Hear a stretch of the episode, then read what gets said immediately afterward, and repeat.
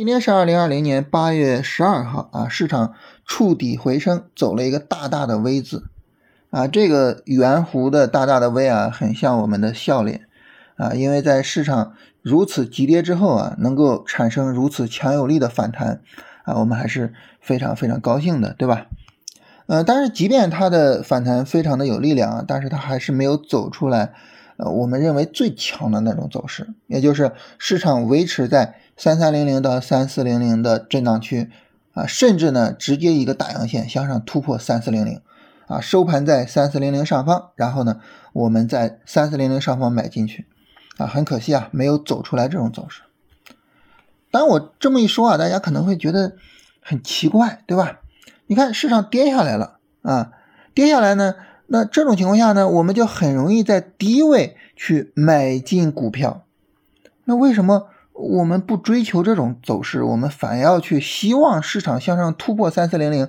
我们希望我在高位去买进呢？这是什么道理呢？我们想哈，我们做股票什么情况下我们能挣钱呢？很简单，就是股票上涨，对不对？那什么情况下股票会上涨呢？啊，也是很简单的，就是它涨，它就会上涨，所以顺势而为嘛，对不对？我们想，如果说昨天尾盘那么急的下跌，但是呢，这个下跌并不延续，啊，它没办法跌破三三零零，啊，它反而一个大阳线直接向上突破三四零零，这是不是说明一种非常非常强的上涨延续？那这种情况下，我们去买进股票，那？赚钱的可能性是不是非常非常大？但是像现在这种走势啊，自然而然的一个下跌延续，那这种情况下，它的上涨概率是不是就比直接向上突破三四零零要低一些啊？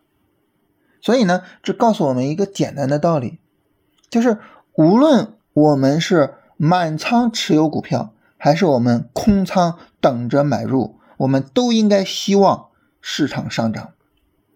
市场只有涨，只有涨得很强，它才能够继续涨。所以，哪怕我们踏空，啊，我们也不要觉得有什么，啊，没关系，啊，我们踏空了，首先大家挣钱了，再一个呢，我们后续买入的时候，我们赚钱的可能性是更大的。啊，我现在是空仓的状态，但是呢，我看着今天下午的这个强劲的反弹，我非常高兴。啊，这个反弹力量超出了我的预期，啊，但是你越超出我的预期，我越高兴，涨得越强，我越高兴。为什么呢？因为后面我买的时候，啊，它能够涨起来的可能性是更大的，啊，所以这对于我们来说呢，应该作为我们的一个基本的信念、基本的理念，啊，不要说啊，我一空仓了，我就盼望着市场跌吧，它暴跌吧，它怎么样吧？这种心态不好，啊，你有这种心态。嗯，你在股市里边，我觉得不是很好啊，所以这一点呢，我想请大家注意一下啊。那你说现在它就是跌了，是吧？还没有走出来我们期待的最强的情况，那怎么办呢？啊，很正常，那我们就按照我们所说的这个正常情况去进行处理。也就是说什么呢？市场在三二零零上方走出来三十分钟的低点。走出来三十分钟的底部结构，我们就可以买股票了。那顶部结构、底部结构啊，我们昨天跟大家说了是吧？顶部结构呢，就是顶部降低，也就是一波拉升没办法创新高，或者是呢顶部背离，也就是拉升创新高了，但是呢有一个顶背离的情况。底部结构呢，就是底部抬升啊，也就是说下跌没办法创新低，或者是呢下跌创新低了，但是呢有底部背离的情况。那现在呢，我们就等着三十分钟走出来一个底部结构，也就是底部抬升，或者是呢底部背离的情况。那完成这个结构啊，它需要什么呢？它需要三段走势：一段下跌，然后呢一个反弹，然后再一个下跌，不创新低，或者是呢创新低，但是有底背离。那现在呢，市场啊已经很接近完成两个走势了，就是下跌啊，昨天下午和今天。上午啊，总体上完成了啊，然后呢，中间这个反弹啊，今天下午反弹了四根 K 线，还太少啊，力度还不够啊，希望呢，明天上午能够继续走这个反弹的走势啊，最好它能怎么样呢？最好能把三十分钟的 MACD 拉成红柱啊，拉成红柱之后呢，然后再有一个三十分钟的下跌，呃，MACD 再变成绿柱啊，或者是呢再跌几个小时啊。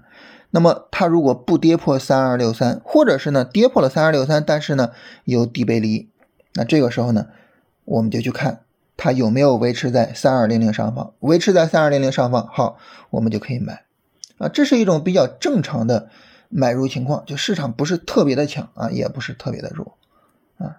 当然，如果说明天它没有给这个结构啊，直接大涨啊到三四零零上方，然后呢我们。这个等收盘一看，哎，过三四零零了去买，当然这是更好的情况啊，更好的情况啊。但是有底部结构，这可能是一个比较正常的情况啊，也是一个大概率的情况。但大家说呢，嗯嗯，你说这种情况啊，我也认同，是吧？啊，然后但是呢，我还是有点贪心不足啊，我就是想问问，你说三二六三这个底部我能不能抓住呢？就今天这个微转，我能不能在？低点甚至最低点买进去呢？这个呢，大家听我跟大家聊这些技术分析的东西啊，你能够发现技术分析它有一个非常非常重要的特点是什么呢？就是它的可复制性啊。我们在日线上去聊说这个日线啊，它产生了一个什么情况呢？呃，从七月二十七号以来的这个上涨和。七月十三号的这个高点形成了一个顶部结构啊，三十分钟我们现在在等什么呢？在等三十分钟的底部结构，也就是顶底结构这个东西啊，它在日线上是这么用，在三十分钟呢也是这么用。那这样呢，我们就能理解哈。如果说我们去看周线，去看月线，或者如果我们去看五分钟，去看一分钟，它也是这么用。那我们现在呢，想抓一个日内的低点，对不对？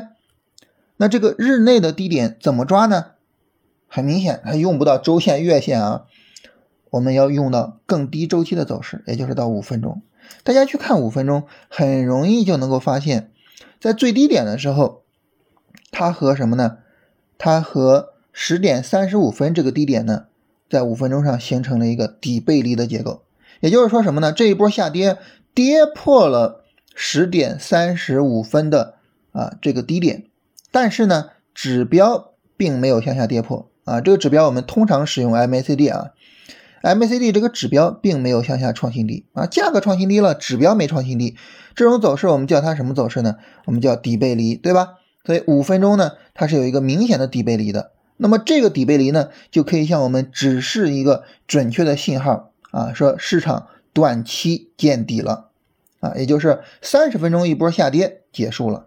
所以在这里。啊，跟大家再聊一个呃小的技术方法，就是五分钟的底部结构终结三十分钟一段下跌。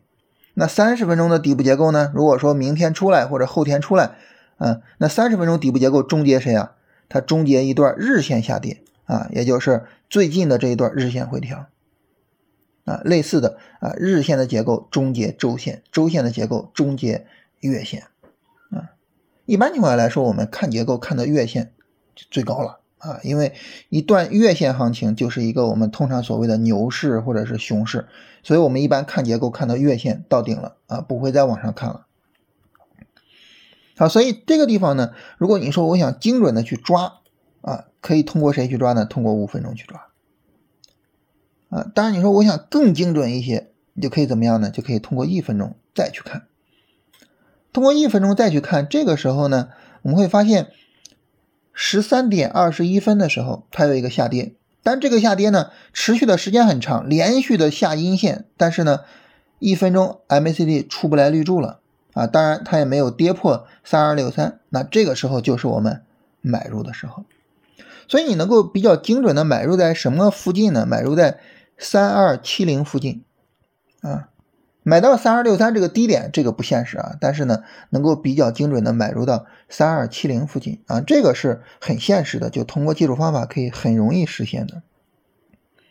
所以这是跟大家分享一下，我觉得技术分析一个非常非常重要的特征，就是你学了一套技术分析的方法，那么这个时候呢，你你你不用想着说啊，我这一套我只能用于日线，啊，那我看周线的时候，我需要重新再研究一套东西；我看三十分钟的时候，我再重新的研究一套东西。你不需要啊，你只需要什么呢？